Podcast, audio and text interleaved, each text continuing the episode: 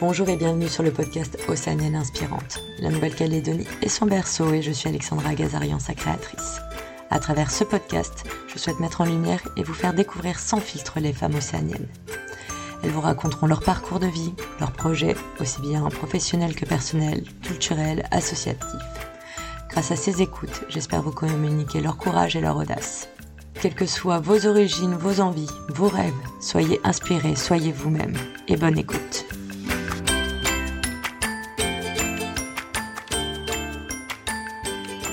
Bonjour et bienvenue à toi Clara Philippi sur Océanienne Inspirante. Merci d'avoir été, enfin d'être mon invitée aujourd'hui. Est-ce que tu vas bien? Bonjour, merci à toi. Oui, je vais très bien et euh, merci à toi pour l'invitation euh, aujourd'hui. Bah écoute, c'est avec plaisir. Quand j'ai entendu ta conférence au TEDx, je me suis dit, c'est obligé, il faut qu'elle vienne. euh, alors, j'ai comme petit rituel de mettre directement mes invités au travail et je vais te demander de te présenter. Alors, du coup, prénom Clara, nom de famille Philippi. Je suis née ici euh, en Nouvelle-Calédonie, à Nouméa, il y a 25 ans. Et du coup, du côté de ma mère, ce sont des origines euh, de descendants de bagnards et du côté de mon papa, euh, lui, il est arrivé en Calédonie quand il était petit et plus haut dans la famille, donc l'arrière-grand-père, c'est italien, d'où le nom Filippi. D'où le nom Filippi. Ok. C'est ça. Et donc voilà, j'ai grandi ici à Nouméa. Je suis partie faire des études de, de relations internationales et sciences politiques au Canada. Ouais. j'ai fait une licence, je suis restée trois ans.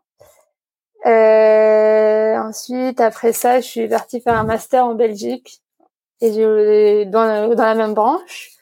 D'accord. En relations internationales, diplomatie résolution des conflits. Et c'est là que j'ai découvert euh, tous les sujets qui me passionnent aujourd'hui. Donc, j'ai fait un mémoire sur les, la réconciliation en Nouvelle-Calédonie les, les questions mémorielles et les processus de réparation. Bon bah écoute, on va y revenir plus en détail, mais on va déjà essayer de comprendre comment t'en es arrivé là, parce que tu as quand même pour 25 ans un parcours assez étoffé. tu t'es pas ennuyé, t'as pas mal bougé. t'as commencé euh, enfance euh, du coup euh, classique, t'as vécu à Nouméa, tu vivais en brousse sur les îles? Non, bah, j'ai vécu à Nouméa. Euh, oui, je dirais enfance classique. Je suis née avec euh, des, des, petits soucis de santé, donc j'ai quand même dû euh, batailler euh, pour ça, mais sinon, à part ça, je pense une enfance classique. Ok. Euh, je vois que tu es passé par la faculté de droit à Nouméa. C'était en transition avant ta pour aller avant ta licence au Canada, c'est ça? Oui, c'est ça. En fait, euh, bah, comme tout le monde, enfin comme, comme beaucoup de personnes qui partent, il y a une période où on ne sait pas trop quoi faire ici. et moi, je voulais travailler pour me faire de l'argent et ma mère, elle voulait que j'aille à l'école. Donc, du coup, je me suis inscrite en droit. Et bah, c'était une petite période, mais je pense que ça, le droit, ça apporte toujours un petit peu. Oui, c'est vrai que souvent ici les, élèves ils sont embêtés, enfin les étudiants, parce qu'en fait euh, la rentrée des classes s'arrête au mois de décembre. Enfin, elle va, ça va de février à décembre. Donc on est un peu décalé euh, par rapport au reste du monde, quoi. Bah c'est ça. Du coup, il y en a aussi qui partent en Australie ou en Nouvelle-Zélande pour euh, l'anglais. Mais non, bah moi je suis restée ici. Eh ben, écoute, ça t'a lancé en même temps parce que euh, licence de droit et quand on voit ton parcours après, j'imagine, euh, enfin, une année de droit et après t'es parti en licence euh, sciences politiques au Canada. Oui, c'est ça. Bah du coup, ça va un peu des liens parce qu'on a fait un peu, enfin, en licence sciences politiques et relations internationales, on fait quand même du droit, droit international, donc finalement, c'était pas une année qui n'avait rien à voir avec la suite du parcours. Oui, c'est ça, ça faisait un peu une année préparatoire où tu étais quand même dans un, un contexte un peu similaire, quoi. Oui, je dirais. Et, euh, et ton expérience au Canada, toi, est-ce que tu peux nous en dire un peu plus? Alors, il faisait très froid. C'est toujours par ça que je commence parce que parce que le froid c'est un souvenir quand même. Mais à part le froid, euh, j'ai passé trois merveilleuses années j'ai hum, rencontré beaucoup, beaucoup, beaucoup de Calédoniens au, au Québec que je n'avais pas rencontré ici. Donc on dit souvent le monde est petit, la Calédonie est petite, mais peut-être pas si petite parce que finalement on rencontre pas mal de gens. Et le souvenir que j'en garde de ces rencontres, c'est vraiment que c'était multiculturel et j'avais vraiment l'impression que là-bas on était euh, on était tous calédoniens et on n'était pas on n'était pas séparés par communauté, mais on était tous des Calédoniens à l'étranger et j'ai trouvé cette relation euh, entre entre nous vraiment particulière que parfois je, je suis un peu nostalgique. D'accord, t'as l'impression qu'ici c'est quand même un peu plus scindé et, euh, et que du coup c'est vraiment, euh, on va dire, plus unifié sur le côté calédonien quand vous êtes à l'étranger que quand vous êtes ici? Oui, Enfin, moi, c'est ce qui m'a donné un peu envie de, parce qu'au départ, quand je suis partie, j'avais envie de travailler euh, sur le Moyen-Orient, de faire euh, de la lutte euh, antiterroriste. Donc, pas du tout ce que je fais aujourd'hui. Mais et en fait, je pense que c'est un peu de voir tout ça qui m'a donné envie finalement de me dire, mais si en fait, si on est capable de vivre comme ça au Canada, pourquoi on serait pas capable de le faire chez nous? Ouais. Donc euh, voilà, j'ai un souvenir, enfin particulièrement un souvenir euh, où on était tous ensemble. C'était pour un le baptême d'un petit d'un d'un bébé québécois qui qui venait de naître et en fait euh, les parents c'était des amis de Calédoniens qu'on avait ils avaient été à l'école ensemble et en fait on avait tous été invités et je me rappelle avoir pris ce soir-là du recul et en ayant regardé tout le monde autour du feu tous ensemble sans dispute, sans racisme, sans rien, sans différence. Et je pense que c'est ce soir-là, je me suis dit, je suis sûre qu'il y a moyen de faire quelque chose ici et pour que ça fonctionne de la même manière. Et c'est comme ça que tu as réorienté tes études et euh, Oui, donc là j'ai un peu réorienté les j'ai un peu changé d'océan du coup mais fait... après j'avais aussi comme j'avais étudié le, le Moyen-Orient, j'avais étudié le cas de l'Algérie aussi. Donc du coup, je pense que ça, plus ça, ça a fait que j'ai essayé de retourner euh, ben là d'où l'on vient généralement, donc retourner sur le dans le Pacifique. Parce que du coup, pour toi, il y a quand même pas mal de similitudes entre l'histoire algérienne et l'histoire calédonienne. Du moins, euh, un peu, j'aime pas comparer les histoires, mais euh, du moins sur le processus de, de réparation euh, oui. Ok. Et bah, je sais pas, sur les processus de réparation, du coup, en quoi tu vois ces similitudes? Eh C'est ben, les spécialistes, hein Pas spécialiste, on va dire la personne qui, qui s'interroge sur ces questions. Euh, ben, je trouve que en Algérie, il y a eu des traumas de la même manière. Quand je dis de la même manière, c'est pas forcément les mêmes traumas. Je veux pas comparer les traumas, mais des qui on a on a traumatisé les, les personnes ont été traumatisées comme elles ont été traumatisées ici en Calédonie. Et donc elles nécessitent euh, après un trauma généralement il y a un processus de réparation pour arriver à un état où, on n'est plus traumatisé une situation où on va mieux. Et je trouve que les processus euh, pourraient être similaires euh, en Calédonie par rapport à ce qui est en train d'être fait en Algérie, notamment là il y a eu tout récemment l'ERKI avec le, discours de pardon d'Emmanuel Macron.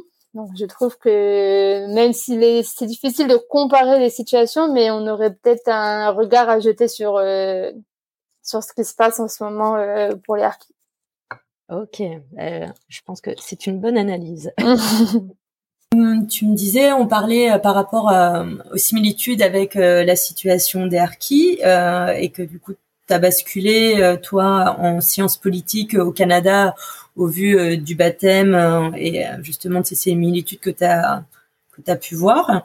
Tu as quand même en parallèle fait beaucoup de stages dans non mais dans plein d'institutions.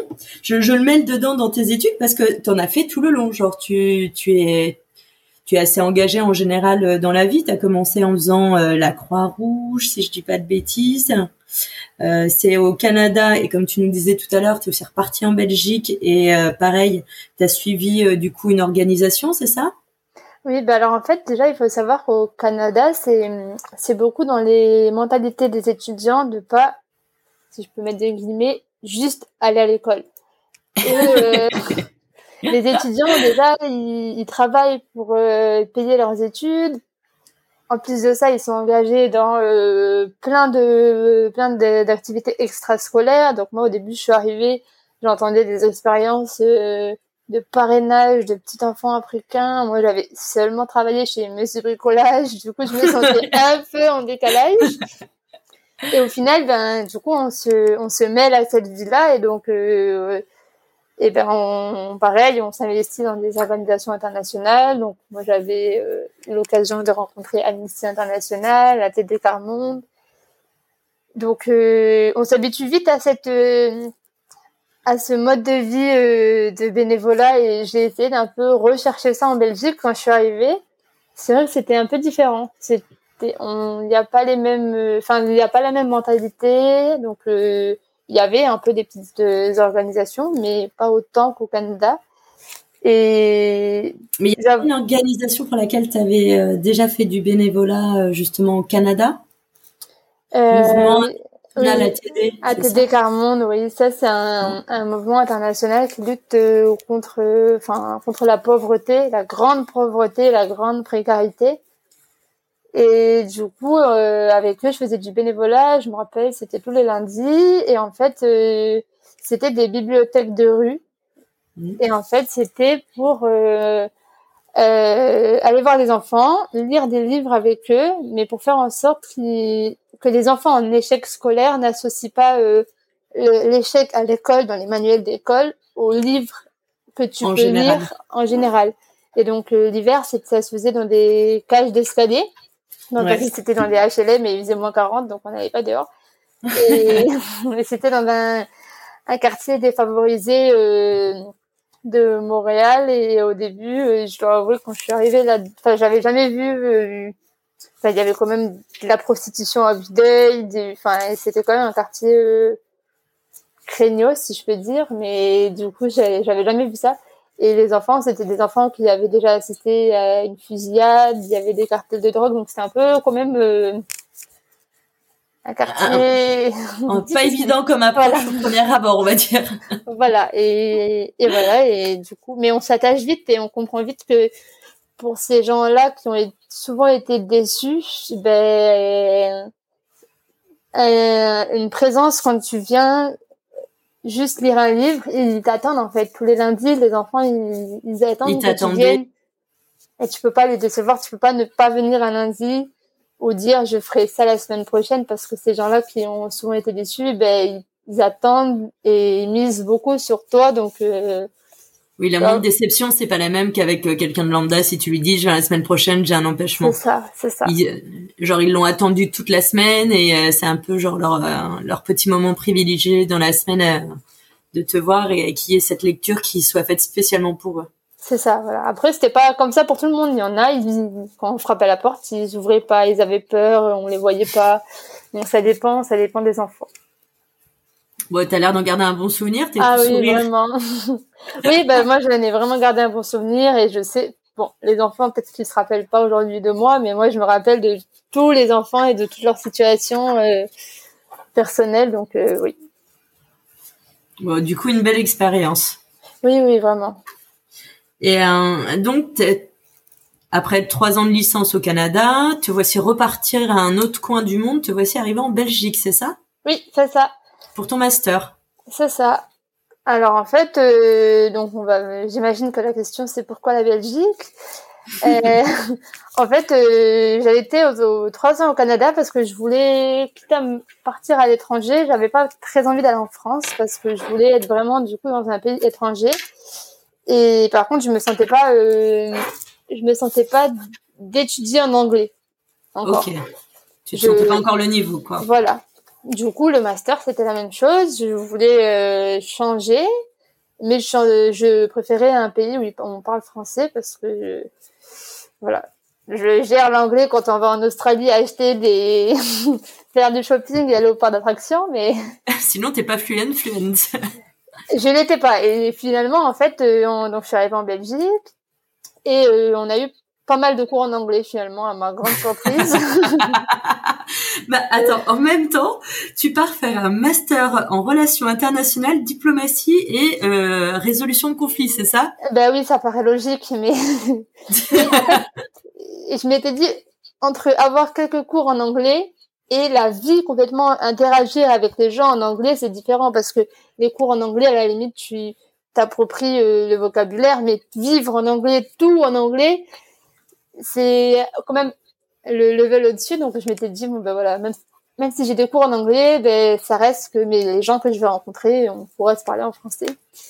Oui, tu te sentiras pas bloqué en permanence dans une langue que tu peux, tu maîtrises peut-être pas euh, à 100%. Voilà, mais au final, je la maîtrise quand même bien. C'était, je pense, juste un manque de confiance en moi aussi parce qu'au final, des cours que j'ai eu en anglais, ça s'est très bien passé. Les examens étaient aussi en anglais, ça s'est très bien passé. Mais je pense qu'au début, on est toujours un peu, on appréhende. Et au final, après, ça se passe bien parce qu'on n'a pas le choix. On arrive là-bas, ça doit bien se passer. Et du coup, tes examens, ils étaient à l'écrit, à l'oral? Euh, Ça dépendait. Il y avait, il y avait pas mal d'euros quand même. Ouais. Comparé au, au Québec où il y en avait moins. Mais euh, parfois aussi à l'écrit. Ok. Bon et du coup ça va sur les deux, l'anglais sur les deux côtés, euh, à l'écrit, à l'oral, ça va? Ça va, c'est vrai. Bon, il faut un petit trois mois de pratique en Australie, ça serait pas trop, mais. c'est là où tu, peux, tu, pourrais dire à ta mère bon j'aurais dû partir en Australie ou en NZ. c'est ça. Alors, raconte-nous un petit peu du coup. Et la vie en Belgique, t'en as pensé quoi? Bah, Autant profiter. Raconte-nous tes expériences de vie. Alors, en Belgique, euh, du coup, il fait moins froid. Ouais. Mais il fait moins beau. oui. Parce que au Canada, il faisait très froid mais très beau. Donc l'hiver, on, on était très couvert, mais euh, on était de bonne humeur parce qu'il faisait beau. Enfin, moi, je suis de bonne humeur quand il fait beau, quand il fait soleil. Quand il pleut, ben j'ai la flemme, j'ai du mal à me sortir du lit. J'ai et le problème, c'est qu'en Belgique, c'est ça tout le temps. ouais, ouais, ouais, je suis désolée que tu l'aies découvert en allant sur place et pas avant. je le savais, mais je m'étais dit, ah, ce sera, enfin, bêtement ou peut-être, euh, je sais pas pourquoi, mais je m'étais dit, mais comme il fera moins froid qu'au Québec, ça va, je peux pas faire pire. Mais en fait, c'est pas vraiment le froid qui change, c'est vraiment la météo. Ah, et puis je pense que c'est le soleil en soi. Voilà, la météo, le soleil. La luminosité, ouais. C'est ça, parce que je me levais, il faisait nuit, euh, je rentrais, il faisait nuit, du coup, euh... mais c'était pas du. Enfin, pour moi, c'était quand même deux expériences très différentes ah dans le sens où au Canada, je suis partie avec mes copines de lycée. J'avais mes meilleures amies avec moi et donc du coup, euh, j'ai j'ai essayé de me faire des amis québécois. Je dois avouer que je m'en suis pas fait beaucoup. Ils ont quand même une, une notion de l'amitié différente, je trouve. Ils, ils, sont très gentils les Québécois, euh, facilement dans la rue. Si t'es perdu, ils vont te guider. Euh, mais pour franchir la barrière de je suis vraiment ton ami, ouais. pas trop en fait. Ils, ils, ils différencient beaucoup le privé et le professionnel. Et sauf que quand t'es étudiant et que le professionnel, donc l'université, l'école, c'est le seul endroit où tu peux créer du privé en fait. Et du coup, c'est compliqué. Alors qu'en Belgique, c'était pas du tout comme ça. C'était euh, les gens, ils sont vachement plus ouverts, ils sont rapidement ton ami. Ça me faisait plus penser à ici. Ouais. Et mais par contre, je suis partie toute seule. Là, j'avais plus aucun. Ah, t'avais pas le choix là. Ah là, j'étais là, j'étais obligée. Donc euh, c'était trop bien, mais du coup, ça me manquait un peu euh, euh, d'avoir ce côté un peu Calédonie parfois de temps en temps, de se dire ah ben je vais je vais rencontrer un peu des Calédoniens, euh, je sais pas moi, une fois par mois ou un truc comme ça pour avoir un peu un, comme si on était à la maison. Du coup, ça, je l'avais pas. Et il n'y a pas des espèces de, de réseaux qui existent de Calédoniens justement qui partent faire leurs études euh, en dehors de la Nouvelle-Calédonie euh...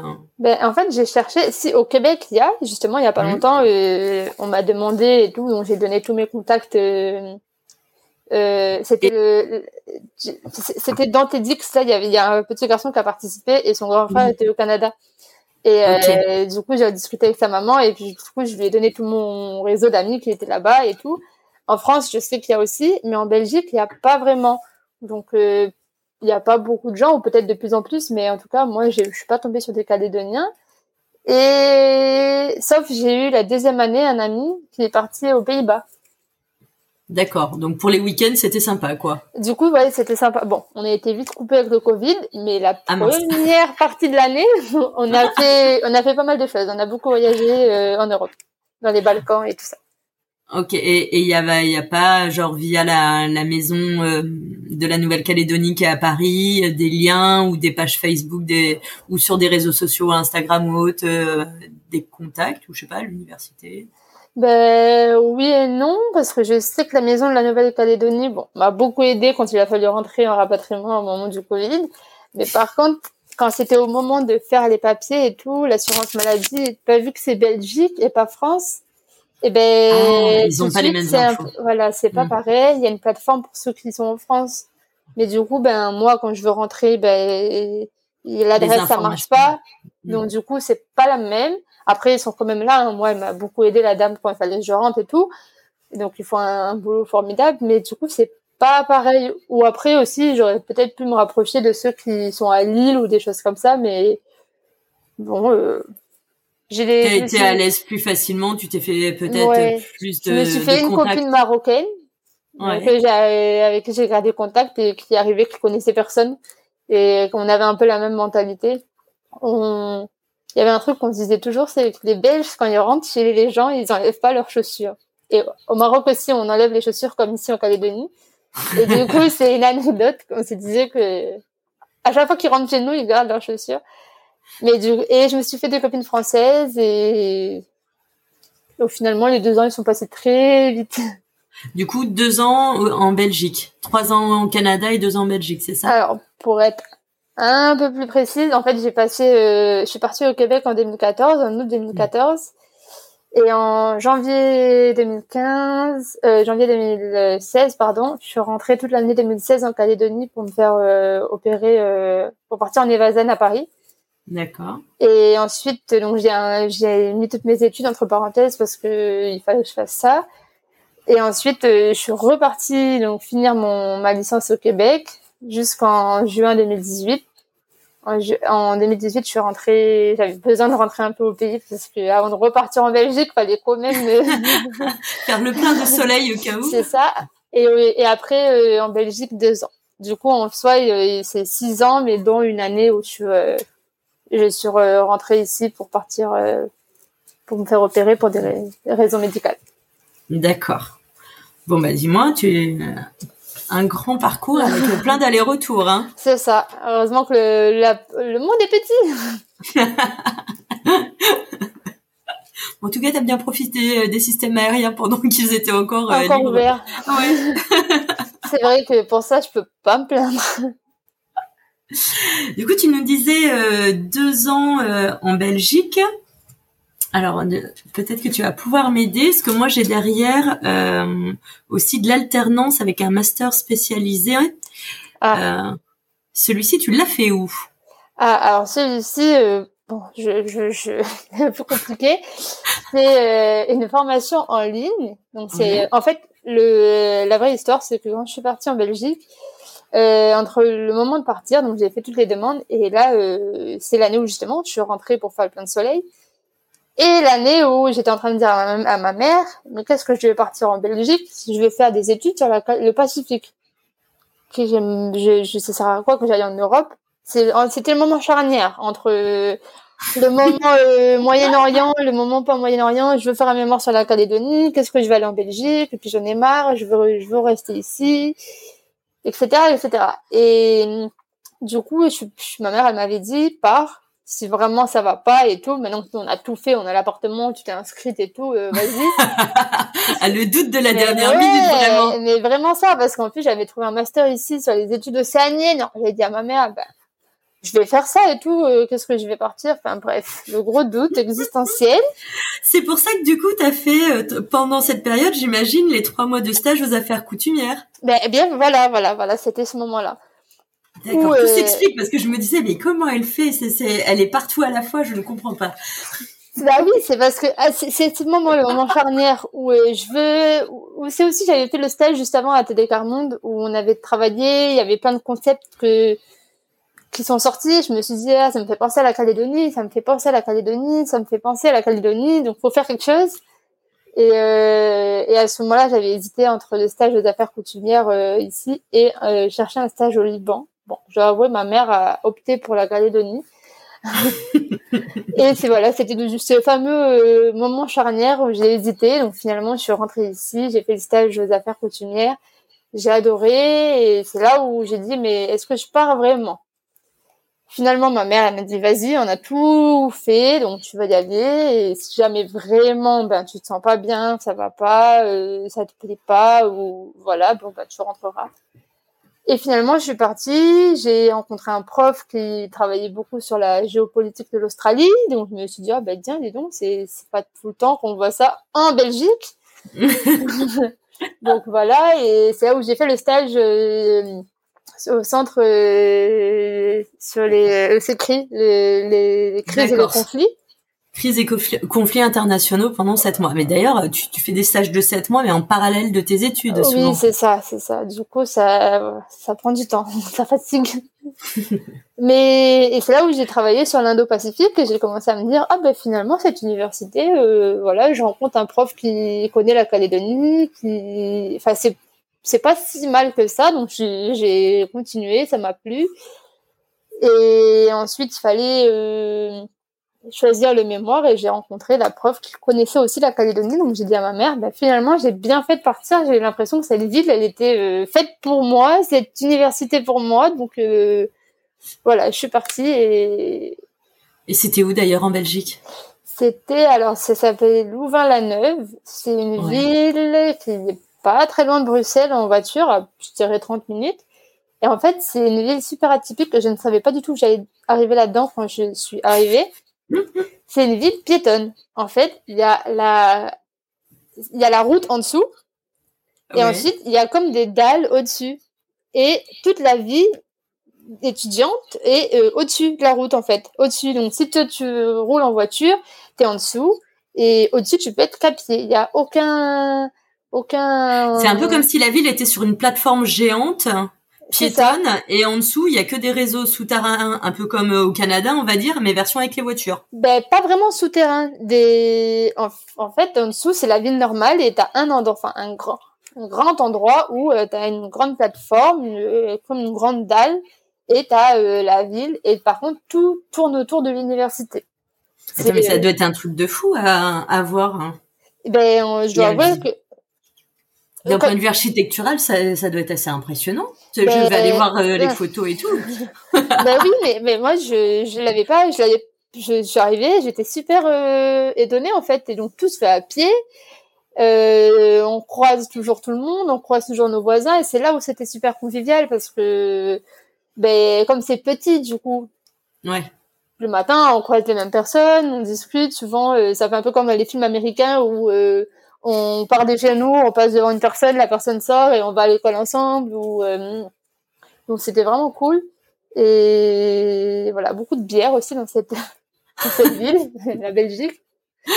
Et oui, spécialité, beaucoup de frites aussi, j'imagine. Frites, chocolat, bière, les gaufres. Ça sentait la gaufre partout. Ah, les gaufres, les gaufres belges, c'est tellement bon. Mais donc, en allant en cours, ça sentait la gaufre partout. C'est horrible parce qu'on a tout le temps envie de manger. bon, ça va, t'as fait attention, pas pris trop de kilos du coup entre euh, tous ces. Euh, bah, en vrai, ça va. Moi, je suis pas trop sucrée, donc euh, bon, je suis une buveuse compulsive de Coca, mais à part ça, je mange pas trop sucré. Je, bon, ça va. Mais l'odeur sent bon. Oui. Ils sont tellement bons que. Ah bah les en plus les, les gaufres belges elles sont beaucoup plus épaisses et avec des grains de sucre un peu euh, ronds et du coup qui caramélisent là, ça fait une odeur bien atypique et c'est croustillant et moelleux à la fois. Tu me donnes faim. Ça y est, moi, parce que moi j'avais ça à la fac aussi à ah Montpellier. Et ouais, il y, ah y, avait un, un, tout petit magasin où il y avait un vendeur euh, de gaufres euh, belges. Et donc il faisait ces fameuses gaufres là avec les pépites de, les gaufres de, de Oh là là, elles sont trop bonnes. Donc ah ouais, c'était, euh, tu sais, genre un mauvais examen, mauvaise journée. Bon, je vais manger une gaufre. Oh, ben même quand il y a une bonne journée, il y a une bonne journée, on mange une gaufre. Une gaufre. oui, et, de, de, tout ça, du coup, tu gardes des bons souvenirs. Euh, est-ce que tu as une autre anecdote peut-être euh, dans le même genre sur le Canada? Est-ce qu'il y a un truc dans la vie au Canada qui t'a marqué? Hmm. Il y a beaucoup de choses qui nous ont marqué parce que on, vraiment, on a 18 ans, on arrive dans un pays qu'on ne connaît pas et avec des, enfin, plein de boîtes de nuit, plein de grands buildings, plein de grands magasins. Donc, euh, je dois avouer qu'au début, mais je pense les premières choses, on est arrivé, c'était pas encore l'hiver, donc les premières choses, c'était euh, il fait nuit tard en été. Ouais. Moi, j'avais jamais vu ça parce que ici, euh, si on part, enfin, j'étais déjà allée en France, mais l'hiver, comme les, les vacances scolaires ici, ça correspond à l'hiver en France. Ouais, c'est décembre, février. Voilà, donc du coup, j'avais jamais connu le soleil qui se couche aussi tard, donc ça au début. Et euh, non, après, sinon, c'était le froid, par exemple moi, j'ai essayé de dire ça un peu élégamment, mais les, le froid, ça congèle tout, donc ça congèle l'intérieur du nez. Donc, on avait souvent l'impression d'avoir des crottes de nez des stalactites euh, internes. Ou euh, sortir les cheveux mouillés, ben, ça congèle. Donc, on le fait une fois, mais pas deux. Mais... c'est des petites anecdotes où, ben, pareil, le verglas. Au début, on, on se doute pas que sous la neige, il y a du verglas, donc on marche, on marche, on marche, et là, viou, sur les fesses. oui, j'allais dire, on sent que tu as fait pas mal de chutes au début. Oui. Mais on s'y fait. Oui, puis je pense qu'après tu t'équipes et il y a ce qu'il faut sur place, c'est l'avantage. Oui, oui, ben on s'y fait, mais, mais... on s'y habitue pas. Moi, je sais qu'à chaque fois que je montais dans un, un, taxi et que c'était euh, quelqu'un qui ne venait pas d'ici, je lui demandais, monsieur, ça fait combien d'hivers que vous êtes là? Et il me répondait parfois 25. 25 hivers, monsieur, moi, je, c'est pas possible. je peux pas. 25! non. Bah. Après, tu as testé la Belgique. Du coup, c'était pas forcément, t'étais pas non plus forcément convaincu. Donc, euh, c'est là où tu retournes euh, sous le soleil calédonien ou y a, je manque une étape? Non, ben euh, au Canada, quand je suis partie, je me disais que peut-être je pouvais demander la résidence permanente. Finalement, au bout de trois ans, Franchement, j'ai passé euh, trois merveilleuses années où j'ai fait des merveilleuses rencontres, mais c'est pas un pays dans lequel finalement je serais restée euh, parce que le système de santé aussi. Moi, je suis tout le temps malade, donc euh, c'est c'est pas aussi simple qu'ici. Donc euh, voilà. Ensuite, les gens, j'avais du mal un peu à me à me sociabiliser avec les Québécois. Ils ont pas la même manière de faire, bien que c'est très gentil. Et en Belgique euh, j'ai perdu le fil de ce que j'allais dire. En Belgique, non, en Belgique, je savais que j'allais rentrer. Je, en fait, comme, mais, mais pas par rapport à la Belgique. Genre, je pense qu'en soi, j'aurais pu plus facilement, je me suis plus facilement intégrée en Belgique. Mais au moment où je suis partie en Belgique, c'était le moment où j'avais envie de rester en Calédonie. Et donc, c'était, euh, OK, il faut faire ces deux ans de master parce qu'il faut que je valide mon master. J'ai passé deux merveilleuses années aussi. J'ai rencontré de merveilleuses personnes. J'ai beaucoup voyagé dans des pays. Je pense que j'aurais pas eu l'occasion d'aller si j'avais pas été proche de l'Europe. Mais euh, je savais qu'au bout des deux ans, je rentrerais chez moi et c'était une certitude. Et du coup, tu as voyagé où euh, quand tu étais en Belgique? Alors j'ai nous rêver. On est tous bloqués, vas-y. Bah oui, bah oui, c'était l'époque d'avant.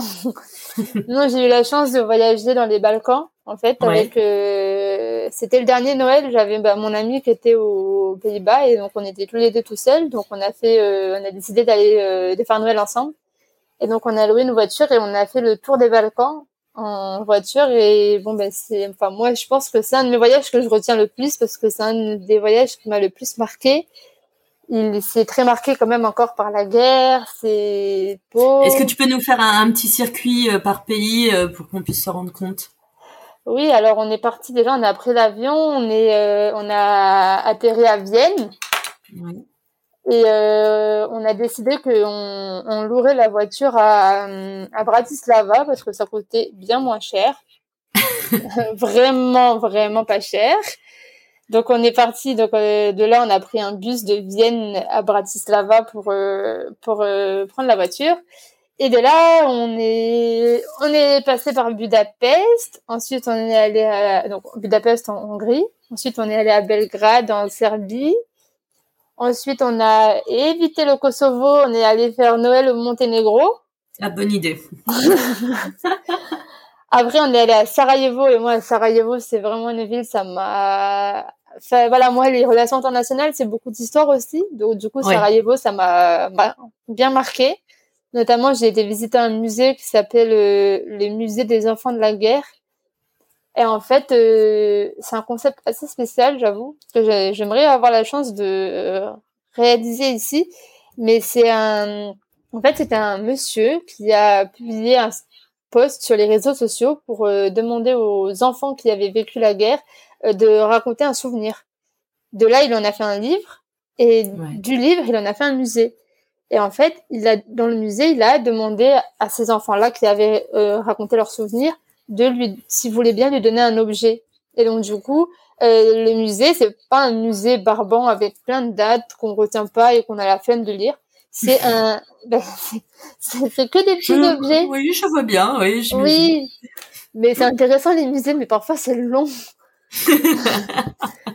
Et, et là, tu as des objets à chaque fois. Voilà, et c'est des objets et avec euh, une petite histoire de d'une minute en fait de, de que t'écoutes en audio ou soit en audio ou soit tu lis. Et en fait, c'était des histoires qui étaient quand même très touchantes. Euh, par exemple, il y avait euh, un objet, c'était une petite valise Barbie là, ou je sais plus quelle, mais une petite valise d'enfant, de fille, et l'histoire, c'était bon, ben mon papa, il m'a demandé de prendre mes affaires un jour parce qu'on n'allait plus revenir à la maison. Et donc du coup, ben, tous mes souvenirs, le seul souvenir que j'ai, le seul objet que je peux donner, c'est la valise parce que j'ai mis toutes mes affaires dedans et je suis partie. Ouais. Et du coup, c'est après il y avait un peu des histoires sur des pareil où c'était un ballon et avec le siège de Sarajevo, les enfants ils avaient plus de plus de jouets. Donc du coup, un papa il a vu le ballon dans une maison qui avait été bombardée, il a il a récupéré pour ses enfants. Et donc les, enfants, ils disaient, bah du coup, on, a, on pouvait jouer quand il n'y avait pas de bombardement.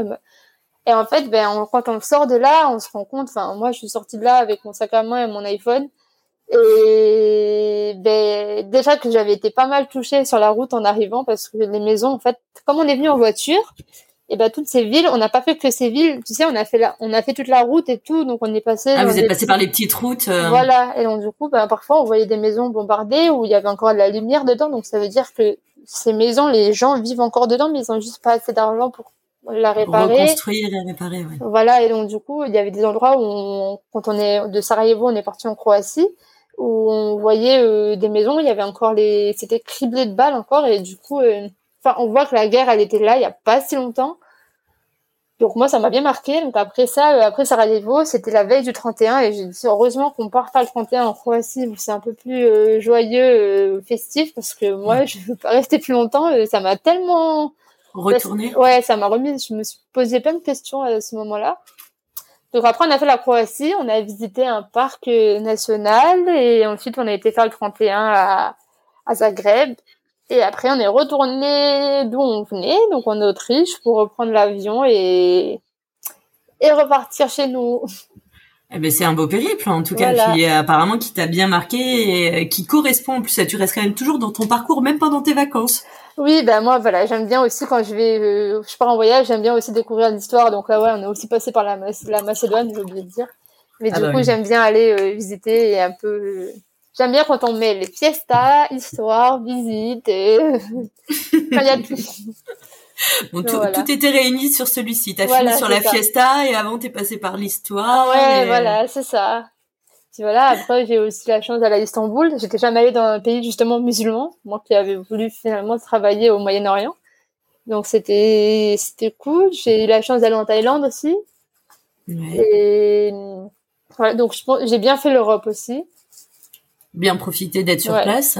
Et du coup, Istanbul, avec le côté, comme tu dis, où tu avais voulu travailler euh, justement dans les pays du Moyen-Orient, est-ce que tu t'es dit que tu avais bien, enfin, qu'au final, tu aurais bien aimé? Est-ce que, euh, qu'est-ce que ça t'a, ben, qu'est-ce que ça t'a fait?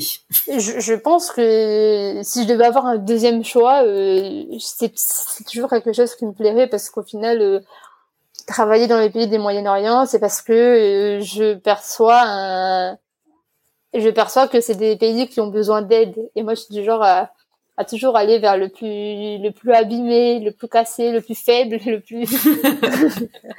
tous ceux qui ont besoin d'aide. Et du coup, euh, c'était un peu, euh, c'était un peu dans ce sens-là. Mais c'est aussi dans ce sens-là que je perçois la Calédonie. Je me dis, on a, on a aujourd'hui besoin d'aide sur ces questions identitaires, sur ces questions euh, de de mémoire. Et donc, du coup, euh, le Moyen-Orient, oui, ça m'intéresserait toujours, mais en second choix d'abord. Je me dis, ben, j'ai d'abord mon pays et, et d'abord après... le soigner lui. Et puis, si on est tous soignés un jour, peut-être pourquoi pas. Mais en tout cas, j'ai bien aimé euh, découvrir cette culture de musulmane parce que je l'avais jamais vue et je trouve que ça change beaucoup de ce qu'on a l'habitude de voir en Europe. Oui, ça change totalement. Et c'est ce que aussi je me suis dit en Thaïlande. Enfin, j'étais jamais allée en Asie. Et ah. du coup, c'est aussi, ça n'a rien à voir avec la culture musulmane, mais c'est hyper différent de, les asiatiques. Euh, la culture asiatique, elle est hyper différente de ce qu'on a l'habitude de voir d'habitude en Australie ou parce que l'Australie, bon bah c'est australien, mais ça ressemble aussi quand même si on va à Sydney. Euh, c'est européen, c'est occidental, et donc du coup euh, d'aller en Asie ou d'aller dans au Moyen-Orient, c'est vachement différent. Du coup, euh, voilà, j'ai adoré.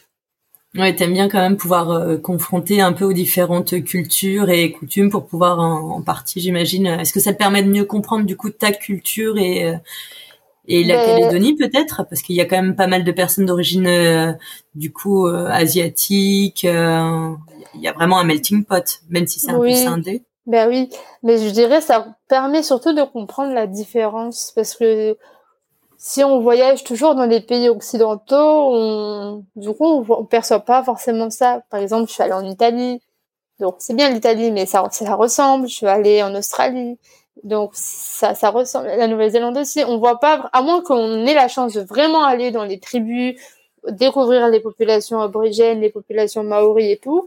Quand on, si on y va en tant que touriste rapidement comme ça, on, on découvre pas vraiment la différence. Alors que quand on va dans un pays vraiment euh, culturellement différents comme l'Asie, comme le Moyen-Orient, on voit vraiment qu'il y a une autre manière de faire, ils ont d'autres pratiques, mais qui sont vraiment bien ancrées, comme le port du voile. J'ai été visiter une mosquée, j'ai mis pour la première fois le voile pour aller visiter la mosquée.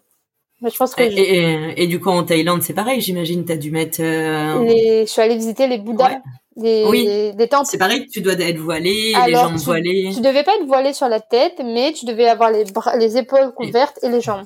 Mm. Et du coup, bah voilà, c'est des, des rites et des pratiques que j'aime bien découvrir et voilà, comme je disais, je trouve que ça permet de comprendre la différence et de, de se rendre compte que on est un peu tous différents et du coup de comprendre l'autre que c'est plus difficile si jamais on n'a jamais vu. Tu, tu comprends que eux, quand ils viennent par exemple chez nous, du coup, ça peut leur sembler bizarre et plus difficile et que chacun a ses habitudes et ses coutumes, quoi. Oui, et que du coup, si on a chacun nos habitudes et nos coutumes différentes, on a peut-être chacun une manière de penser différente, qui ne veut pas dire qu'elle est mauvaise, mais on pense déjà tous différemment parce qu'on a été élevés différemment. Donc, euh, voilà c'est assez juste et je pense que euh, du coup c'est là où on va pouvoir arriver parce qu'on on rentre quand même euh, exactement euh, dans dans ton sujet on va dire de, de mémoire. On est un peu dedans là hein, quand même. Moi du coup j'ai, j'ai je t'ai découvert et je l'ai découvert à travers le TEDx qui s'est passé bah, juste avant le confinement. Mmh. ouf. franchement début septembre. Ah mais oui. Parce que vu le stress que ça engendre si ça avait été reporté je crois j'aurais J'aurais été dégoûtée. Bah, raconte-nous d'ailleurs euh, cette expérience TEDx. Alors, euh, du coup, pour moi, au, tout début, quand ils vous sélectionnent, ils vous disent bienvenue dans l'aventure TEDx. Et au tout début, on ne comprend pas vraiment pourquoi aventure TEDx. Mais maintenant, on comprend.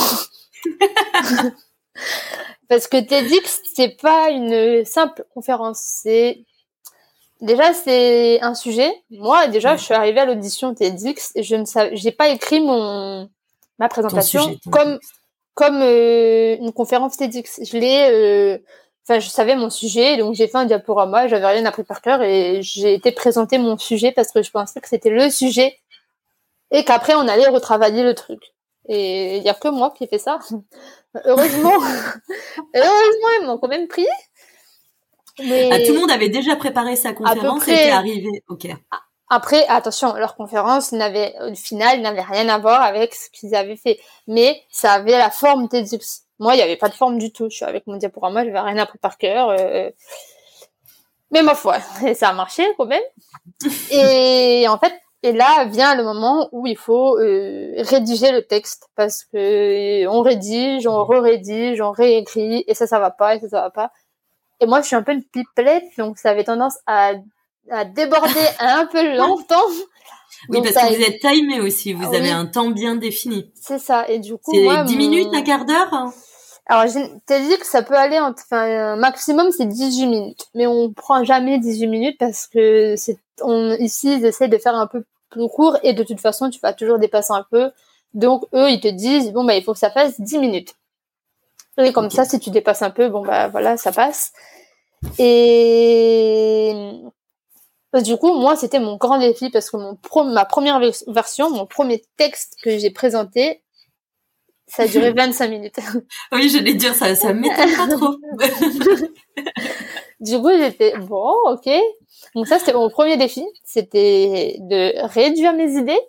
Ouais. Mon deuxième défi, c'était, moi, j'ai tendance à écrire très euh, en mode calédonie, des comparaisons calédoniennes, des personnifications calédoniennes. Ça parle aux Calédoniens. Ça fait rire les Calédoniens. Mais TEDx, c'est pas ça. TEDx, il faut que les Japonais comprennent, il faut que les New-Yorkais comprennent, il faut que tout le monde comprenne. Et donc ça, c'était mon deuxième défi, réussir à, bah, faire en sorte que tout le monde comprenne. Donc arrêter mes petites euh, blagues calédoniennes, mais mettre un peu des, choses plus globales. Donc ça, c'était... Une compréhension internationale, quoi. Ben oui, c'est ça. Et ensuite, c'était le la parole. Voilà.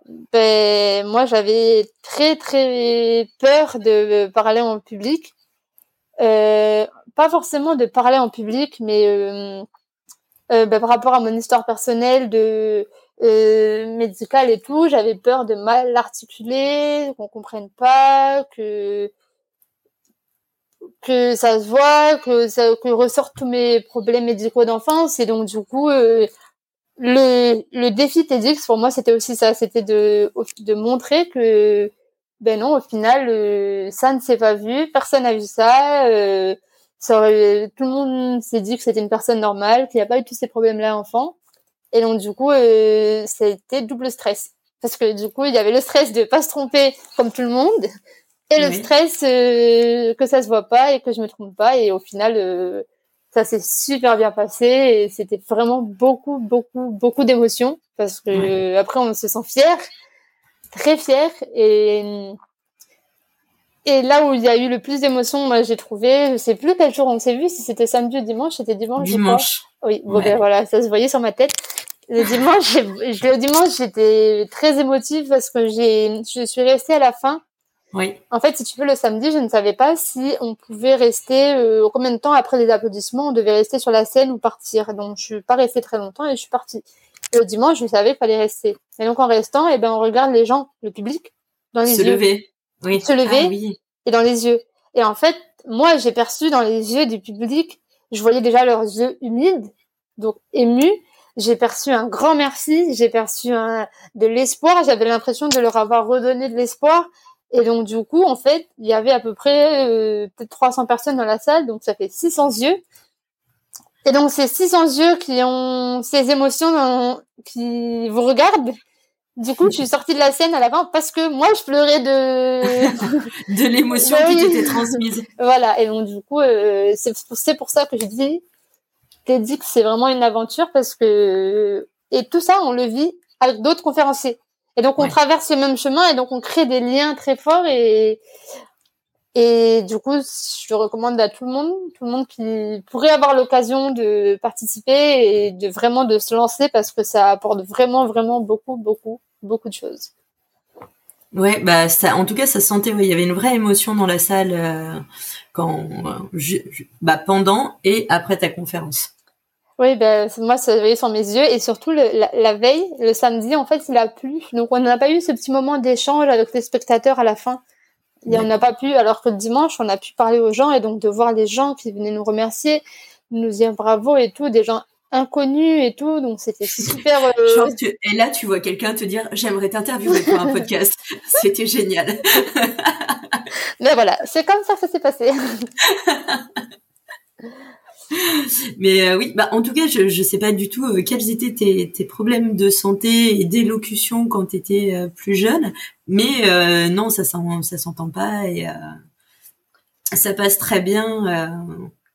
Bah, c'était de, de grands problèmes qui ont duré un peu jusqu'à mes, mes 25, enfin, qui durent un peu aujourd'hui, il y a de la rééducation et tout, mais c'est, ça a été que des tu en parler un peu ou pas? Oui, ben, en fait, euh, c'était rien de grave, mais je suis née avec une malformation maxillofaciale, donc de la mâchoire, qui faisait en fait et du et des, euh, des du cloison nasale, des cloisons nasales qui faisait que je respirais pas par le nez, donc j'ai respiré par la bouche et donc ça s'est formé d'une manière à ce que euh, mes dents ne se touchaient pas, euh, ma langue elle avait pas forcément sa place dans la bouche. Et du coup, pas mal de rééducation et d'opérations. Voilà, bah, pas mal d'opérations, mais du coup, quand on est petit et qu'on est comme ça, on trouve quand même une manière de respirer, de manger, de faire, et on adopte des mauvaises manières de faire que quand ça fait 25 ans qu'on les fait, il faut les rééduquer, c'est difficile. Et du coup, voilà, à peu près. Ouais, mais c'est un bon résumé. Mais écoute, en tout cas, on, on sent que tu as bien passé les étapes et même si encore euh, sûrement tu fais de la rééducation, c'est super, beau travail. C'était le, le, défi personnel de TEDx. et vous restez en contact d'ailleurs avec les autres conférenciers Ah oui, vraiment, vraiment. D'ailleurs, là, pendant le confinement, on fait des, euh, on appelle ça des TEDZ. En fait, euh, tous les mardis soirs, on se réunit et il y a des volontaires pour faire un nouveau TEDx. Pas aussi, vrai. Oui, pas aussi programmé, pas aussi appris ah. que ce qu'on a fait, mais du coup, on découvre des nouveaux sujets. Ah, c'est pas mal. Franchement, tu, tu vas peut-être m'inspirer pour que je le fasse l'année prochaine. Mmh, bah oui, allez, oui. Il faut trouver le sujet. Oui. Voilà, tout est dans le sujet. Oui, voilà. Parce que tout n'est pas dans la présentation, vu que moi j'avais mal présenté à l'audition, mais les sujets avaient intéressé. Oui, c'est ça. Je pense que c'est le sujet avant tout, et, euh, et, après tu passes les différentes étapes. Et comme tu dis, c'est tout un travail parce que tu as travaillé euh, sur ta conférence pendant trois, quatre mois, même plus. Euh, oui, parce qu'en fait, j'ai fait des auditions euh, à la au lendemain du dernier confinement. Je m'étais inscrite aux auditions pendant le deuxième confinement. Alors attends, faut que tu remettes un peu plus dans le temps parce qu'il y a des gens qui nous écoutent partout, ils n'ont pas leur confinement au même moment que nous. Ah oui, alors c'était du coup, euh, c'était pendant le mois de mars 2021. Et l'audition, je l'ai faite pendant le mois d'avril 2021. On a eu les réponses en mai. Et euh, ben à partir de mai, on a on avait un rendez-vous toutes les semaines, voire plus vers la fin. Et 4-5 euh, mois quoi, parce que c'était début septembre euh, le TEDx à Nouméa.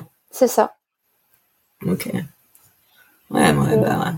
Ça prend du temps. Plus, faut apprendre tout ça par cœur. J'ai oublié de dire, mais oui, d'ailleurs c'est très mignon quand d'un seul coup, genre il y a un blanc, tout le monde applaudit et qu'il y a votre souffleur qui est derrière. ben oui, au cas où, parce que bon. Mais bon, on avait un public aussi qui nous mettait à l'aise et en fait, t'es dit c'est comme les gens viennent sans savoir ce qu'ils vont entendre. C'est des gens qui ont confiance déjà au concept, donc c'est déjà des spectateurs bienveillants. Personne va nous jeter des tomates dessus parce qu'il est pas content. Donc, du coup, quand il y a un blanc, le public est bienveillant, il applaudit, il est sympa, et donc, du coup, c'est agréable. Oui, ça aide à redynamiser et j'imagine à repartir euh, mieux aussi, quoi. Oui, parce que parfois, c'est pas qu'on se rappelle plus. Enfin, moi, le samedi, j'ai pas eu de blanc, mais le dimanche, c'était pas un blanc parce que je me rappelais plus, c'était parce que ça sortait pas de ma bouche parce qu'il y avait trop d'émotions. Et donc, j'avais besoin d'un moment d'applaudissement où je, je ravale ma salive, je souffle, voilà. Et alors, est-ce que tu peux nous en parler un petit peu justement euh, du sujet euh, donc de ta conférence, qui est aussi le sujet plus ou moins de ton mémoire, si je dis pas de bêtises? Oui. Que tu es d'ailleurs en train d'essayer d'écrire en livre avec la Maison du Livre de Nouvelle-Calédonie? Alors, c'est à moitié ça, mais c'est ma faute parce que je l'ai un peu mal écrit sur euh, sur les papiers. alors oui, du coup, c'est donc je vais commencer par euh, le sujet de mémoire parce que c'est de là qu'est arrivé le, le TEDx. En fait, euh, voilà, moi je suis arrivée en Belgique en disant à un prof, euh, ben moi je vais faire mon mémoire sur je sais pas, monsieur, vous voyez, on a l'impression qu'en Calédonie, euh, l'histoire, elle, elle, plane sur nous, on sent le poids de l'histoire tout le temps présente. Mm. Et, euh, et, là, il m'a dit, euh, bah, c'est pas avec moi, tu dois, tu dois voir ça, euh, va voir tel prof. Elle est, c'est pile, c'est son domaine. Elle, je la connaissais pas. Et en fait, elle s'appelle Valérie Rosou. Et c'est elle que je suis allée voir, qui connaissait un peu le cas de la Calédonie. Et qui avait travaillé, euh, bah, ça faisait, ça faisait 20 ans qu'elle travaille sur euh, la réconciliation, la mémoire collective, les processus de réparation euh, post-conflit. Elle a beaucoup travaillé sur le Congo belge, sur euh, le Rwanda. Sa thèse, c'était sur le, le cas franco-algérien et franco-allemand. Et du coup, je suis allée la voir et hum, je lui ai expliqué la même chose. Elle me dit, elle m'a donné des articles qu'elle avait écrits. Elle m'a dit, lisez ça et si c'est ça dont vous parlez, euh, bah, vous reviendrez me voir. Et il se trouvait que c'était ça dont je parlais. En fait, je, sans savoir vraiment de quoi je parlais, et, je savais pas qu'il y avait des études qui avaient été faites euh, théoriques sur ça, en fait, sur les processus de réparation, sur les questions mémorielles, sur l'usage de la mémoire. Je savais pas, je connaissais absolument pas. Je savais juste qu'ici, on, comme je disais tout le temps, j'avais l'impression qu'on donnait à manger à quelqu'un qui a soif, qu'on ne s'écoute pas, qu'on revient toujours sur des choses qu'on se comprend pas que et donc du coup euh, voilà donc j'ai rédigé ce mémoire euh, c'est donc euh, pour euh, est-ce que j'en parle un peu peut-être oui vas-y bon un peu vas-y ben, du coup c'est le même sujet que TEDx donc en fait, euh, j'ai travaillé sur l'usage de la mémoire. Il y a, on a différents types de mémoire. On a la mémoire individuelle, donc c'est souvent le souvenir. Donc la mienne, euh, c'est chaque, individu a sa mémoire personnelle, individuelle. Il y a la mémoire collective au sein d'un groupe. Et, euh, et, la mémoire officielle, celle qui est transmise par les autorités, donc par les manuels scolaires, par les commémorations, par exemple. Et, euh, parfois, eh ben, quand la mémoire officielle ne correspond pas à la mémoire individuelle ou la mémoire collective, eh ben, ça crée un conflit des mémoires. Parce que les gens euh, ne vont pas oublier leurs souvenirs. Quand quelqu'un a vécu un traumatisme et que l'histoire dit autre chose, il ne va pas juste dire ah oui c'est passé ça l'histoire a raison la personne qui a vécu un traumatisme va toujours se souvenir de son traumatisme qu'elle l'ait vécu qu'il été transmis, elle va le garder et donc du coup ça crée des conflits, des mémoires. Donc c'est pas que le cas en Calédonie, c'est le cas dans beaucoup d'autres pays. Et et de et quand je dis on a manipulé les mémoires, c'est pas forcément que méchamment. Parfois les individus eux-mêmes ont du mal à ont tellement souffert qu'ils ont du mal à à parler d'un événement où ils préfèrent oublier, ils ont pas envie de s'en souvenir. Mais le problème, c'est que si on traite pas ces passés problématiques, ça se transmet de génération en génération. Pas forcément volontairement, mais parfois quand on, on cache la vérité aux générations qui arrivent, on leur transmet quand même inconsciemment nos émotions. Et ils les portent sur leurs épaules, alors même qu'ils n'auraient pas à les porter, ce ne sont pas leurs émotions, c'est pas leur fardeau, et c'est pour ça qu'on retrouve aujourd'hui parfois en Calédonie des jeunes qui portent sur leurs épaules une haine, une peur, une culpabilité parfois, alors que ils savent même pas pourquoi. Parce que c'est pas eux, c'est pas c'est pas eux de porter ça. Et il faut casser cette euh, cette chaîne. Et donc voilà, ça c'est une partie du mémoire sur lequel j'ai travaillé, enfin une partie du mémoire, une partie du TEDx aussi. Et pour casser ça, il y a des solutions, heureusement. Et il y a euh, donc il y a un, on a euh, un, quand même un processus de, de réparation. Et euh, souvent dans ces processus, il y a quatre étapes. Il y a l'étape de la reconnaissance, donc on reconnaît ce qui s'est passé. Voilà, il s'est passé ça. Ensuite, il y a la responsabilité, c'est moi qui ai fait ça. Ensuite, il y a la question des, des excuses. On demande pardon. Et la réparation. La réparation, c'est euh, symbolique. Parce que bon, on pourra pas revenir en arrière, on ne pourra pas réécrire le passé. Le but n'est pas d'effacer le passé, mais c'est de d'accepter ce passé et d'avancer avec ce passé et pas contre ce passé ni sans ce passé. Mais avec lui de dire bah, il s'est passé ça on ne l'enlèvera pas mais maintenant il faut qu'on avance avec et que il soit accepté de tous.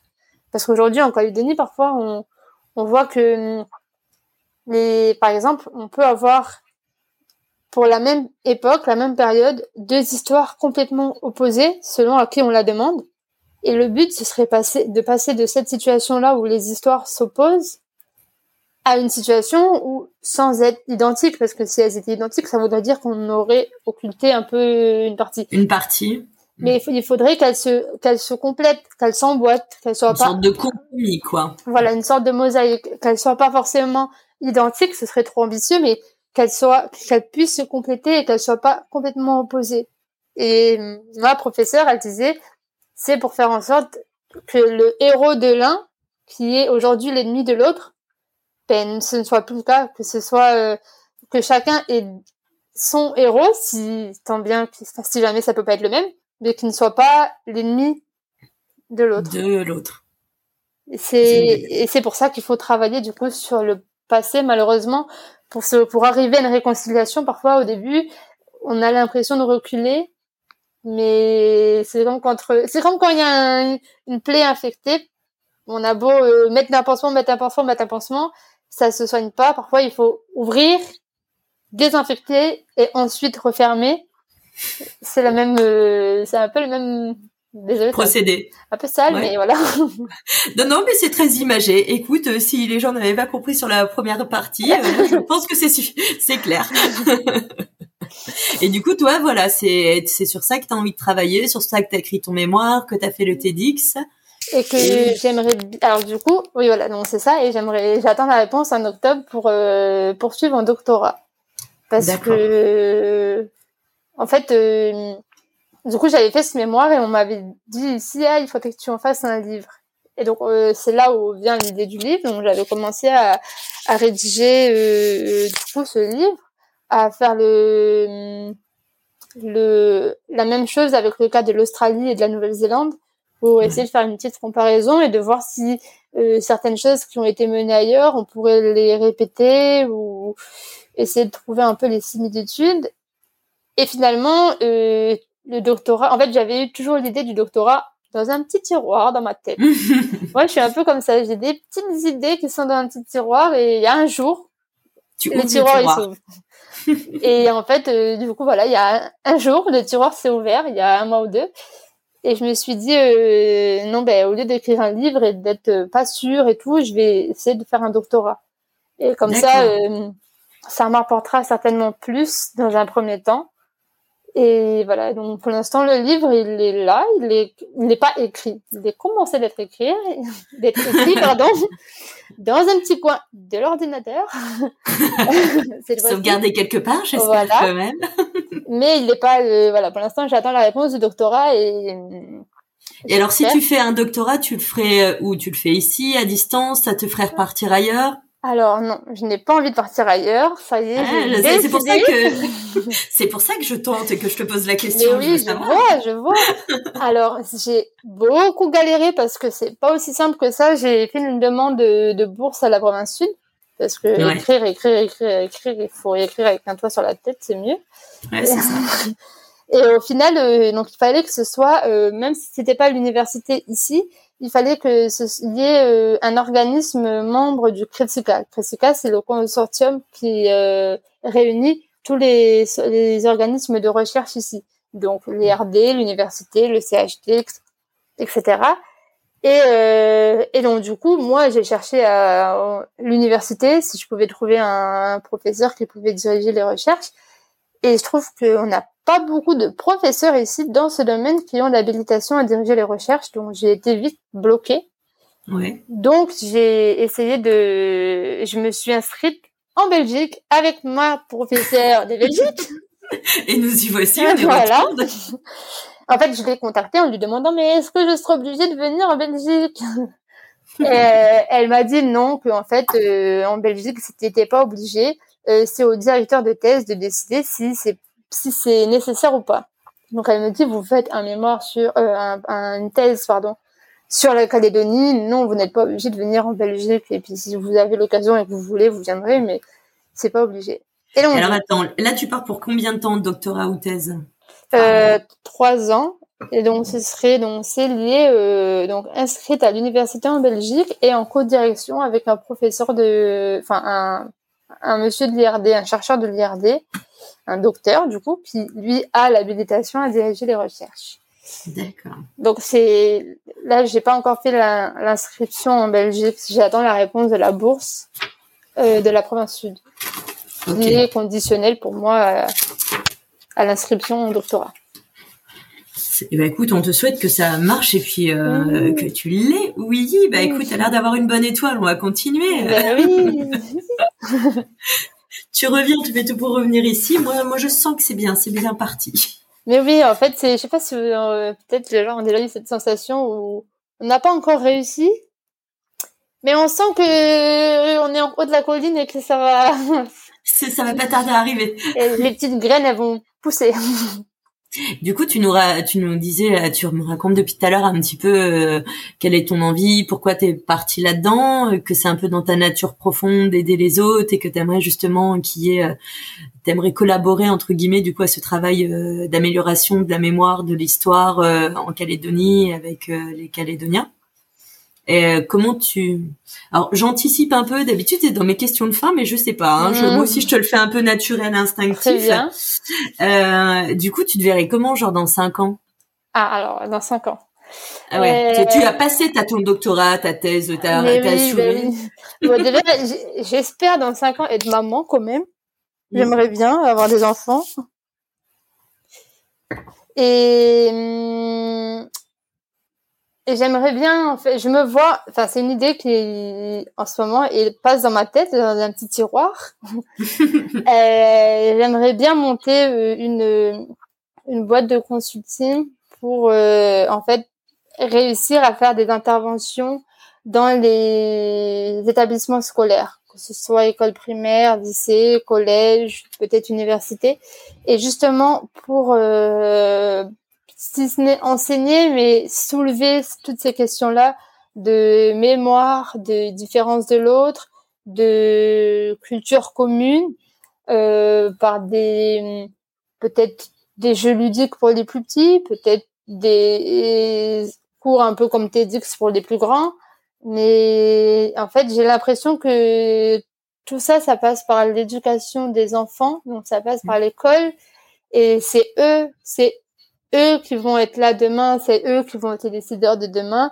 Et je pense que si il y a un message à faire passer, c'est aux enfants, aux jeunes.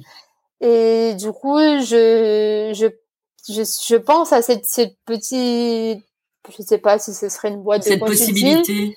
Mais en ça peut être des associations, ça marche bien aussi. Ouais, voilà. Donc je pense à essayer. Je suis en train d'écrire un peu, de poser euh, sur papier mes idées parce que je me dis que ça pourrait être aussi comblé au doctorat de faire des thèses, de peut-être ça pourrait orienter le la thèse et de le monter pendant que je fais le doctorat. Ça permet aussi d'avoir euh, euh, bon bah si ça marche tant mieux, si ça marche pas tant pis.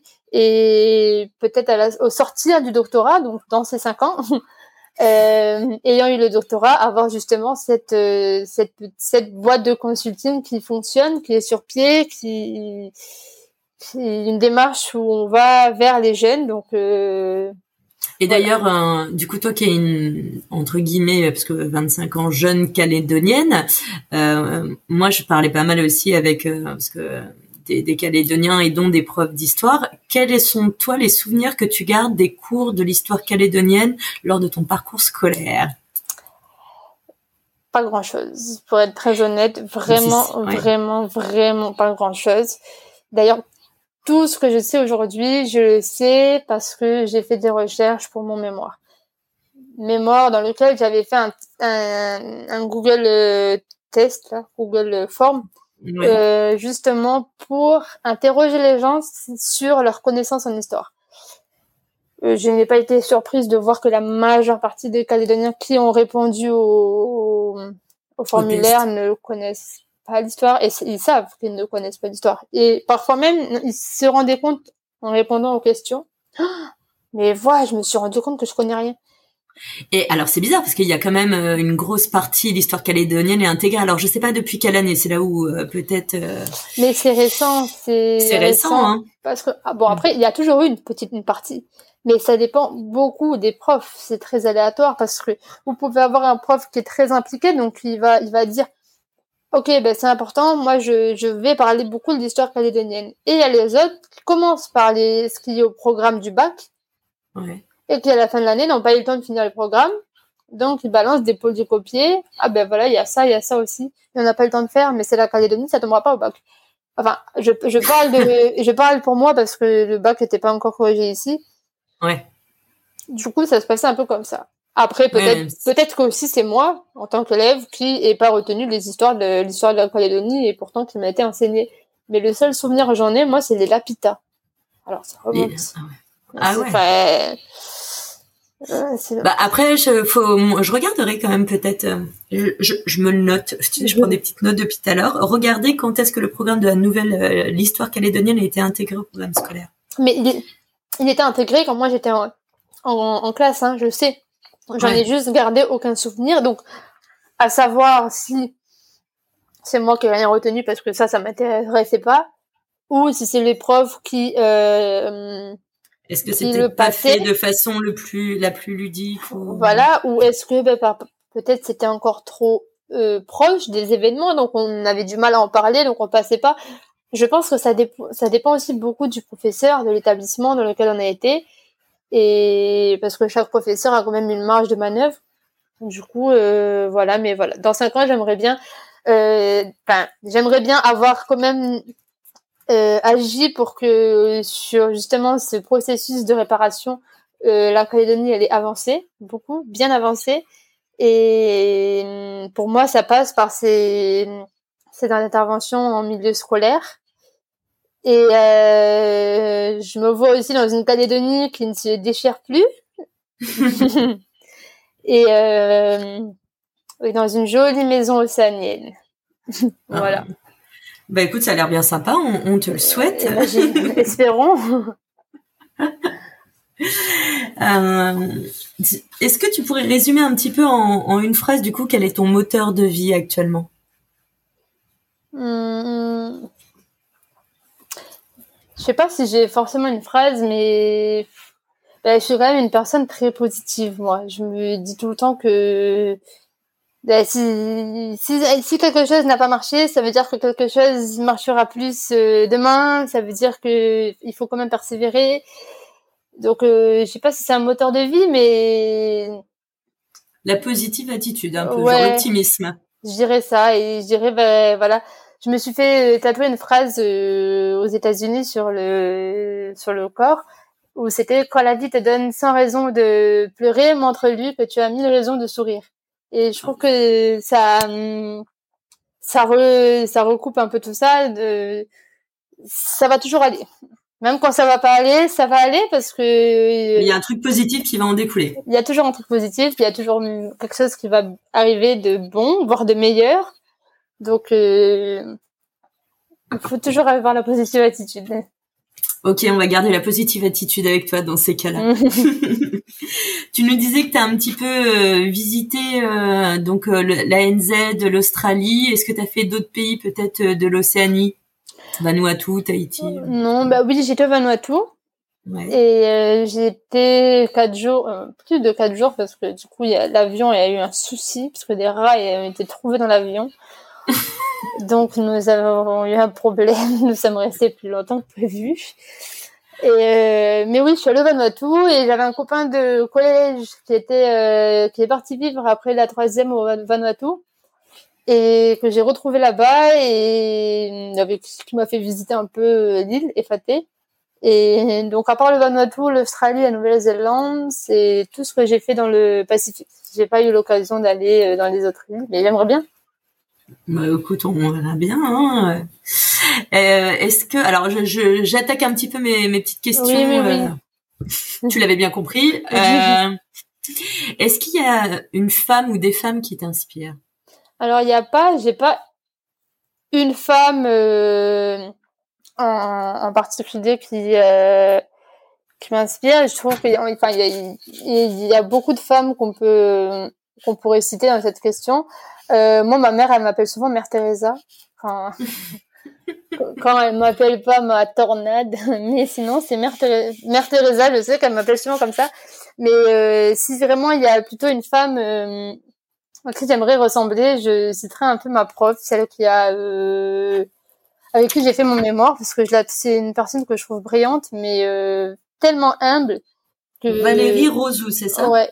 Et du coup, euh, ouais, j'aimerais bien, euh, voilà, une personne simple, mais euh, tellement brillante. Du coup, euh, voilà. Un peu ton modèle, quoi. Je dirais une femme qui t'inspire. Oui. Ok. Et alors, je pense me douter un peu de la réponse, mais si tu avais une baguette magique, qu'est-ce que tu ferais avec? Ben, je, je pense que je ne changerai pas le lieu où je suis. Euh, juste, je changerai la temporalité. Je, je serai dans une Calédonie, au même endroit, mais une Calédonie qui, qui ne se déchire plus, une Calédonie réconciliée avec son passé, unie et multiculturelle. Bah écoute, on l'espère que ça va venir incessamment sous peu. oui. Est-ce que tu as des artistes peut-être qui t'inspirent ou des bon, tu me disais personnalité euh, le... Mm. Après j'ai j'ai pratiqué euh, l'art du cirque quand j'étais petite pendant dix ans.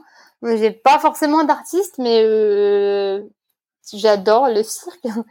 Euh, mais après, j'aime beaucoup quand même l'art océanien, les tableaux aborigènes, les, les dessins euh, kanak, les petites maisons là qu'on voit. Ouais. Euh, mais j'ai pas d'artiste euh, phare, mais c'est un, style quoi. Oui, voilà. Ouais, c'est l'art du cirque et l'art océanien en général. Oui. Quoi. Ok.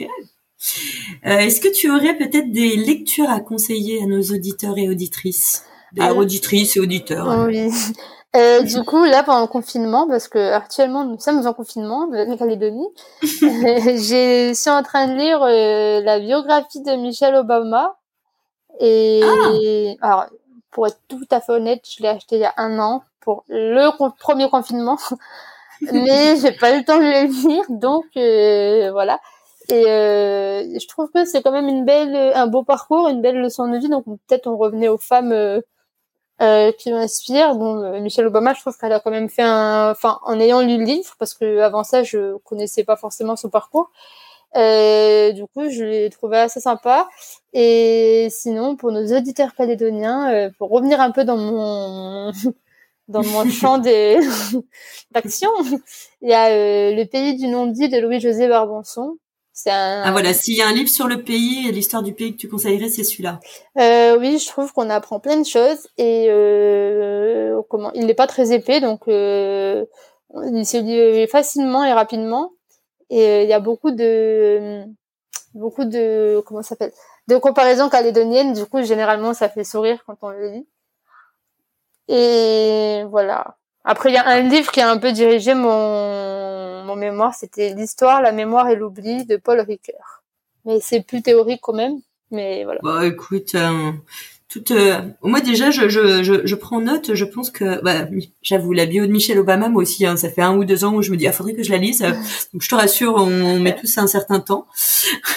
Mais écoute, euh, je, je, je prends bonne note et. euh, Oui, oui, il me, il me reste une trentaine de pages. Euh, Ma meilleure amie arrête pas de me dire Ah, Tu m'énerves avec ce livre, finis-le parce que tu l'emmènes partout et tu le lis jamais parce que j'ai pas le temps.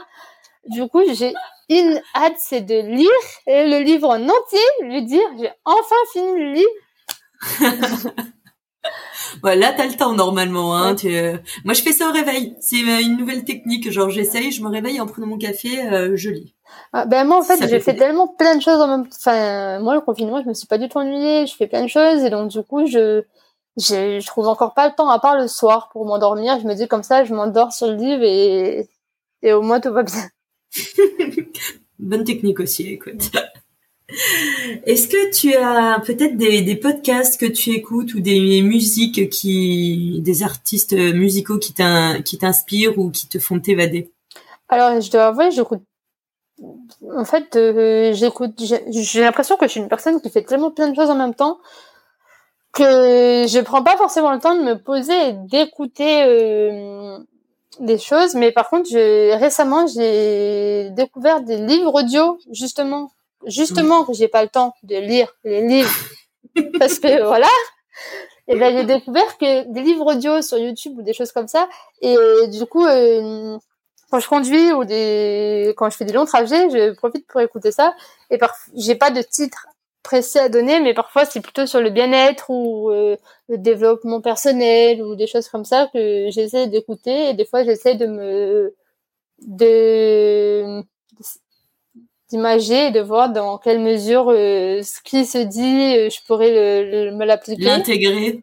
Voilà donc ça. Après mon style musical c'est très local donc tu T'as peut-être des artistes locaux que t'aimes bien et que tu voudrais. Ben, j'ai pas forcément d'artistes locaux. J'écoute beaucoup, tu sais, les musiques un peu toutes remixées là de DJ Sticks et compagnie, mais j'ai pas d'artistes, euh, euh, de chanteurs. Euh, voilà, c'est pas. Ah, le DJ Sticks c'est quand même un artiste, mais j'ai pas de chanteur que je pourrais euh, citer. Ok, écoute, je, je, trouverai des liens ou n'hésite pas à m'envoyer des liens de, de musique de DJ euh, je transmettrai à nos auditeurs. je pense qu'ils connaissent. Bah ça dépend parce que du coup, euh, ah, j'ai regardé. Eh ben ouais, j'ai regardé un peu les stats là il y a pas très longtemps pour voir et du coup on est écouté aussi euh, au Canada un peu, ah. un peu en Amérique centrale, aux États-Unis et dans en Australie un, petit peu partout. Ah bah oui bah, bah oui bah, bien sûr j'enverrai alors. Envoie-moi des liens histoire que les gens euh, puissent suivre et se rendre compte un peu. C'est. Ok. Euh, Est-ce que tu te sens à l'heure actuelle heureuse et accomplie? Alors euh, oui, et en fait, je reviendrai un, peu sur ce que j'ai dit tout à l'heure. Euh, quand on sent que là, c'est en train de monter et ça va, ça va arriver. Et ben, bientôt au sommet. Peut-être pas au sommet, mais au, du moins, c'est sur une bonne voie, il y a des choses positives qui arrivent, on s'était dit que ça s'est bien passé. Par exemple, toi, tu m'as contacté, donc c'est des petites graines posées qui, qui commencent à pousser et je sens que ce que j'ai envie de faire va arriver, donc du coup, je suis déjà épanouie d'avance. Enfin, moi, je, je, Avec ta positive attitude, du coup, tu te dis qu'on est bon, on est dans l'épanouissement. Oui, ça va le faire, ça va le faire. du coup, oui, je dirais oui. T'as raison, toujours positif. Mais je dirais que le, le, le, plein oui, ce sera dans, dans cinq ans quand j'aurai euh, euh, fait tout ce que j'ai dit tout à l'heure. Euh, la maison, le euh, le consulting euh, dans les écoles. Voilà. Mais je sais que ça va arriver, parce que mais peut-être pas dans cinq ans, ça peut prendre du retard, mais à un moment donné, non, ça va je, je, je, sens que 5 ans, c'est gérable. Hein. Je pense que tu peux le faire, tu vas l'intégrer euh, à ta thèse et hop, euh, tu auras tout travaillé par anticipation. espérons, espérons. Mais oui, continue, sois positive, il y a que ça qui fait que, que ça arrive. Ben oui. Euh, et alors, euh, bon, bah comme tu disais, on est confiné. Mais bon, même sans être confiné avant, on était quand même un peu bloqué euh, ici, même si euh, franchement c'est top d'être bloqué en Calédonie, hein, on va pas se plaindre. Euh, mais si tu avais une baguette magique, là tu la reprends ta baguette et tu peux aller où tu veux. Où est-ce que tu vas? Ben, je pense que je changerai pas. Je, ça, ça, j'ai l'impression de re-répéter la même chose que que je répète, je répondu tout à l'heure. Euh, mais hum, aujourd'hui, je suis très bien ici. Alors oui, j'irais bien faire un peu de shopping en Australie, mais je suis, je suis très bien ici. Je suis épanouie ici. J'ai l'impression de commencer des, à monter des projets qui fonctionnent. Je suis en bonne santé. J'ai mes amis, j'ai mes proches. Du coup, j'ai aujourd'hui pas envie, enfin, j'ai pas d'endroit où pas. Alors euh, ouais, c'est sûr, ça peut être dans ce sens-là, mais alors j'avoue que euh, moi mon idée c'était aussi peut-être euh, genre s'il y a un pays ou un endroit dans le monde que tu aurais aimé visiter ou aller en vacances ah, ou euh, tu vois, dans ce sens-là. Okay. y en a Oui, en fait, j'aimerais bien aller en Amérique latine. Comme je disais tout à l'heure, j'aime beaucoup quand je voyage découvrir vraiment de nouvelles cultures. Et donc, ça a été le cas en Asie, ça a été le cas à Istanbul, même si Istanbul ne reflète pas tout le Moyen-Orient, mais j'aimerais bien du coup euh, euh, découvrir euh, la culture latine parce que j'ai l'impression que ce, que ce soit au Brésil, au Mexique ou euh, en Argentine, il y a quand même euh, une culture forte et j'aimerais bien la découvrir. Ouais, je te confirme. Mais après, il y a plein d'endroits où j'aimerais bien aller. tu vois, au final, tu peux rester ici et tu imagines juste que tu peux te déplacer, quoi. C'est vrai qu'en un claquement de doigts, c'est facile, on peut, on peut aller partout et revenir vite. Oui, claquement de doigts, une plage Copacabana. voilà. Claquement de doigts, Alima. Très bien, parfait. tu vois, un truc comme ça, c'est génial. Ah ben, ben alors ça, j'adopte. Est-ce que tu, tu veux rajouter euh, une petite euh, phrase, quelque chose qu'on n'a pas abordé, que tu voudrais en profiter pour aborder? Euh, il y avait une question aussi que tu m'avais dit, le rituel, le bien-être. Ah oui, pardon, j'ai oublié. Oh Alors, Il, est, il, est, il est simple et efficace mais il mérite quand même d'être dit. Le, le soleil. Le soleil, la ah, bah vitamine D. et, voilà, j'ai très simple, mais un, petit coup de bronzage euh, tous les jours, un, petit quart d'heure au soleil, et je trouve que ça met toujours de bonne humeur. Eh ben, écoute, on va essayer d'en profiter aujourd'hui. Il n'est pas encore trop tard. Ça va être euh, notre bref moment de déplacement après. Je sais pas si tu l'as fait. non, pas encore. La petite heure de déplacement. Bon bah écoute, je te propose euh, de, bah déjà je te remercie beaucoup pour euh, pour ce temps, pour cette découverte. Euh, je vais mettre toutes les petites notes dans la description pour pour nos auditrices et nos auditeurs. Et puis bah écoute, on, je reviens vers toi dans cinq ans, histoire de savoir où tu en es, et comment ça a avancé. Où est-ce que mes doigts m'ont emmené? Et peut-être juste pour nos auditeurs, est-ce qu'il y a un endroit où on peut lire ta thèse, où on peut y avoir accès? Alors du coup, le mémoire que j'ai fait, je l'ai publié sur LinkedIn, sur mon profil LinkedIn. Ok. Euh, je crois que c'est un lien, donc peut-être que je peux essayer de chercher le lien pour te l'envoyer. Si tu veux le mettre dans la, une petite description ou quelque chose comme ça. Tout à fait. Ouais, je veux bien. Écoute, on. Je suis pas une pro de l'informatique, mais je crois que j'avais fait en sorte que, enfin, pour le mettre sur LinkedIn, il fallait créer un lien.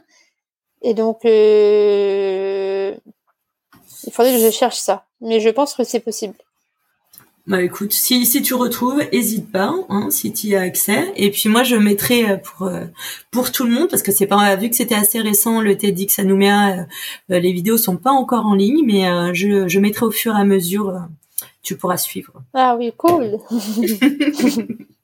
En tout cas, merci beaucoup. Euh, je te souhaite plein de bonnes choses et plein de concrétisation dans ces beaux projets euh, dont tu nous as parlé. Bon courage pour la fin de ce confinement. Merci. Et à très vite, hein, peut-être en réel. Enfin, re en réel. Oui, bah oui. Mais en tout cas, merci à toi de. Je trouve que ce concept est vraiment, enfin, ça permet vraiment de découvrir de nouvelles, de nouvelles personnes parce que justement, avant d'être interviewée, j'ai écouté un peu ce que tu avais déjà fait et je trouve ça vraiment bien. Du coup, bah, merci à toi pour la proposition. Et bah, bon courage aussi pour le confinement parce qu'on ne sait pas combien de temps ça va durer. Mais reste positive. Mais oui, bah moi ça va, ça se passe bien honnêtement. Donc euh, oui, moi aussi ça va. Et eh ben on souhaite que ça se passe bien pour les auditeurs calédoniens qui nous écoutent aussi et que les podcasts euh, leur font du bien et leur permettent de s'évader un peu en tout cas. On va nous en profiter pour s'évader en direct et faire notre bref déplacement d'une heure à un kilomètre autour de chez nous. Ça te va? C'est ça, on va faire ça. Merci beaucoup en tout cas, à très vite.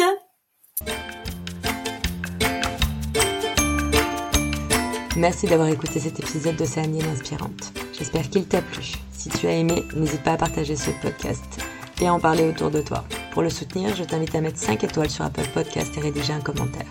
Tu aideras à faire connaître le podcast. Tu peux suivre Océanienne Inspirante via sa page Facebook et Instagram du même nom. Tu trouveras toutes les informations dans le descriptif de l'épisode. On se retrouve très bientôt. En attendant, sois inspiré.